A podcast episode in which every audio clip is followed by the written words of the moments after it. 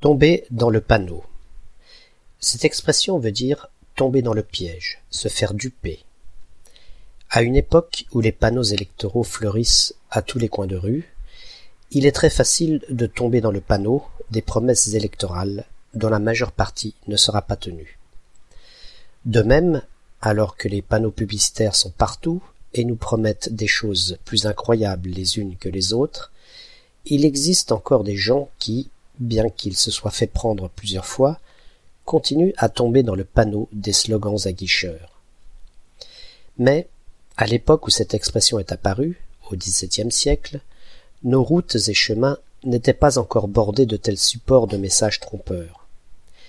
C'est donc ailleurs qu'il faut chercher l'origine de notre expression, même si elle colle bien avec nos pratiques modernes. Pour tout savoir, il faut remonter jusqu'au XIIIe siècle époque à laquelle, pendant les chasses, un panneau était un filet ou une étoffe tendue de manière à y prendre le gibier. C'est donc simplement de ce piège qu'est d'abord née l'expression tendre un panneau à quelqu'un avant que la nôtre apparaisse.